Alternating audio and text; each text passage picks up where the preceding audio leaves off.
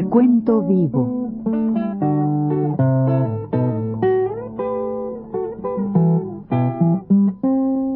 Mis décadas.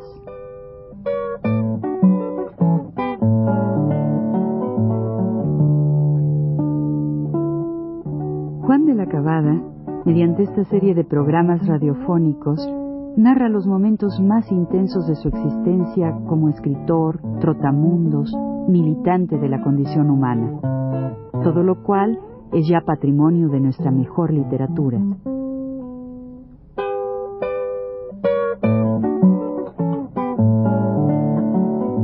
Con ustedes, Juan de la Cabada. Bueno, pues como decía yo en el programa anterior, aquel domingo mi hermano y yo, mi hermano Ramón y yo, fuimos al encuentro de Rodolfo, Gaona y Sánchez Mejía, Ignacio Sánchez Mejía, a la plaza, en la plaza de toros.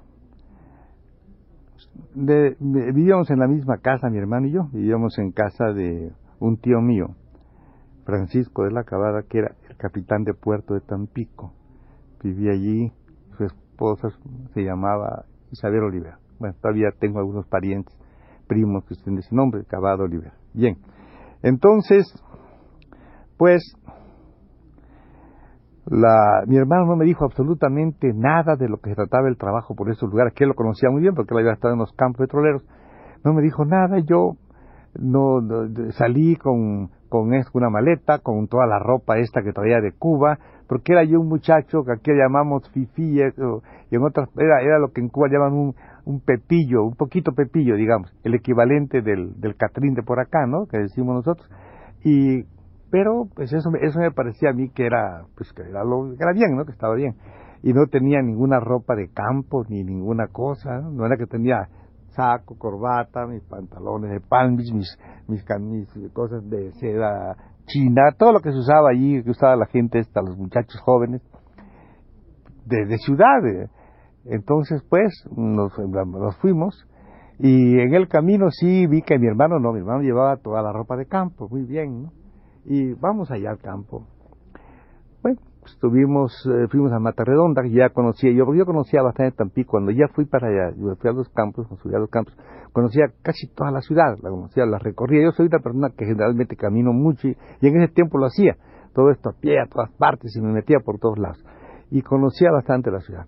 Llegamos a Mata Redonda, que es un lugar muy cerca de Tampico, y allí pues, ya, ya cogimos camino para ir a un lugar que se llama Tansemi, que está, es un vértice que está en el campo, entre Pánuco y Tuspan, ¿verdad? Así, y está este lugar se llama Tansemi. Bueno, Ahí nos vamos, nos vamos, y lo que me extraña es que todo está casi preparado, ¿no? Preparado. Duramos como 36 horas de camino en unos, de, en unos camiones, encima de camiones, ¿verdad?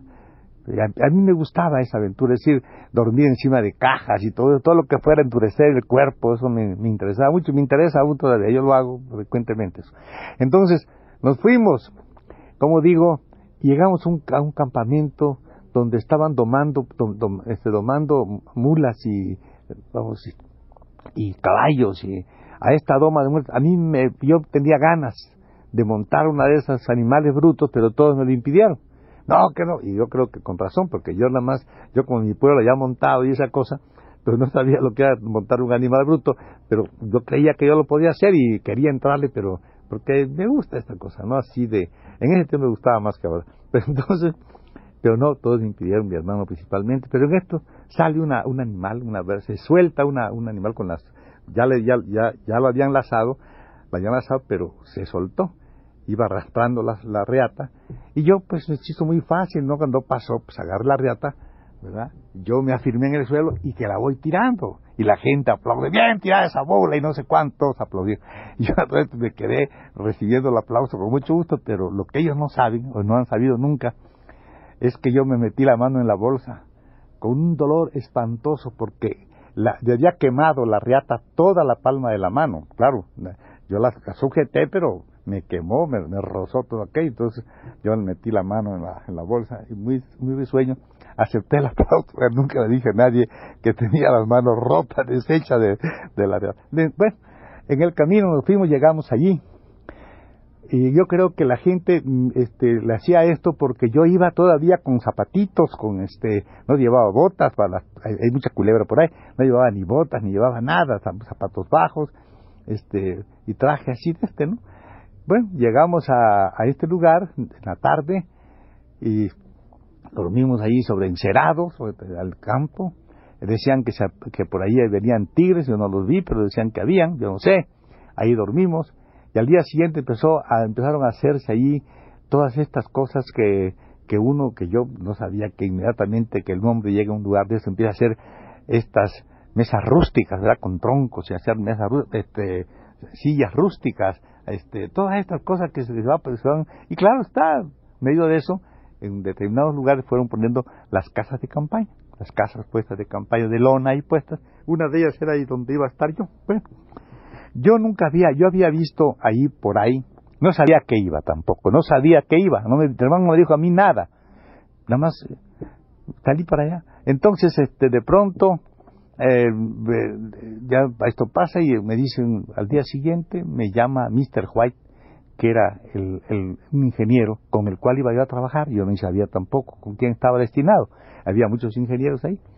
Este me dice, hágame favor, de poner el chodolito.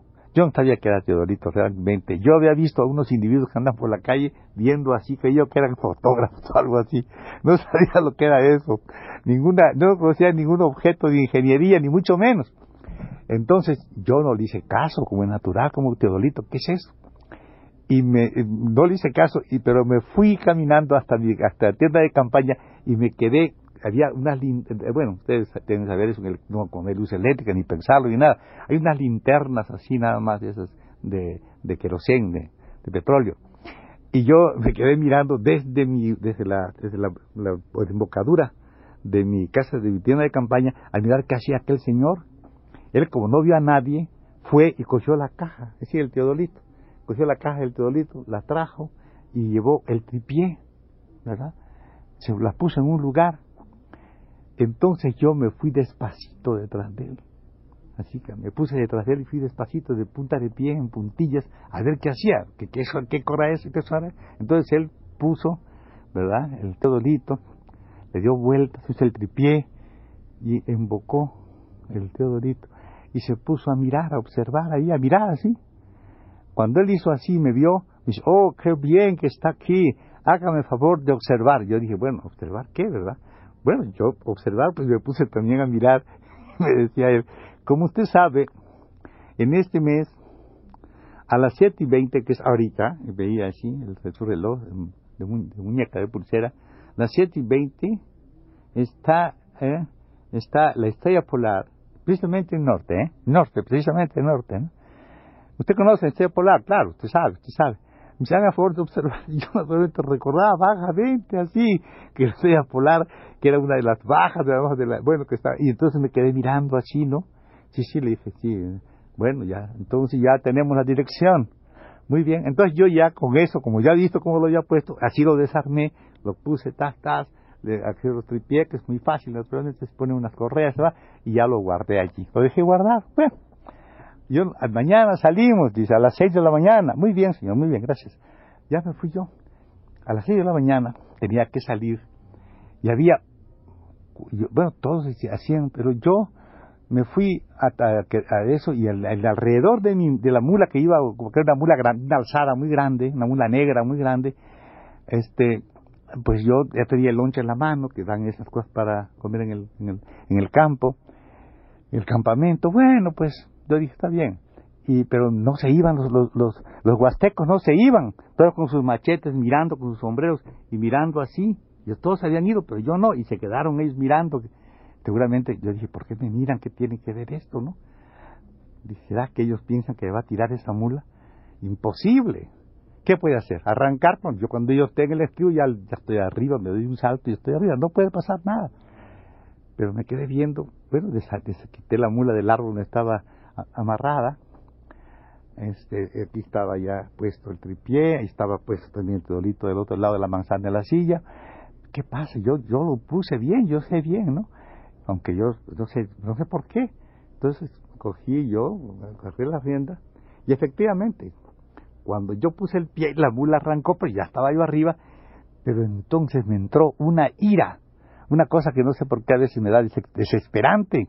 Todos, todos esos espectadores que estaban pensando quién sabe qué.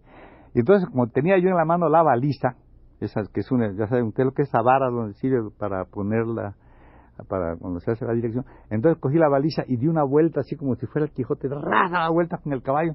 Y empecé a mentarles a la familia, todos estos huastecos, hijos de tal y como por acá, muchas groserías. ¿Qué me ven a mí, qué Y ya, pum, pum, ya me fui. En el camino me dice uno, oye, no hagas eso, dice estos cuates. Pues te dan una emboscada y te matan, no sabe nada, nadie. Si aquí, no, que yo estaba furiosísimo y todavía muy enojado. Llegamos hasta allá. Cuando llegamos allí, era así, era un, lugar donde hay un ángulo donde de, una, configuración del río. Me dice este señor, y ahí precisamente en ese lugar, pues yo estaba, llego y me dice, vamos a empezar. ¿Dónde, dónde empezamos? Me dijo él. Pues yo me pareció muy bien, como yo había visto eso, ¿verdad? Que era muy lógico que fuera en un lugar así como este, que era una señal muy buena. dije, ahí, señor. Muy bien, muy bien, me dijo, vamos a...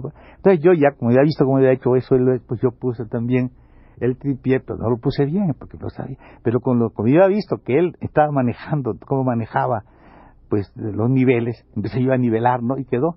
Me dice, no, pues esto no, porque mire, no más se pone muy bien puesto el plato, sí, muy horizontal, y eso se hace muy bien con los, los pies extendiendo así chueco como lo puso, porque al fin y al cabo puede nivelar, pero no es así.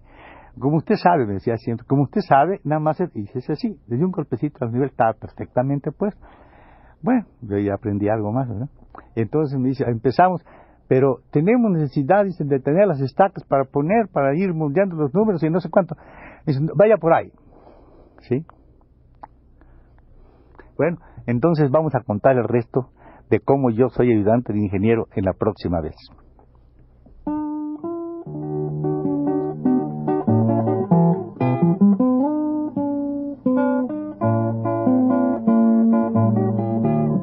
Radio Universidad presentó Recuento Vivo.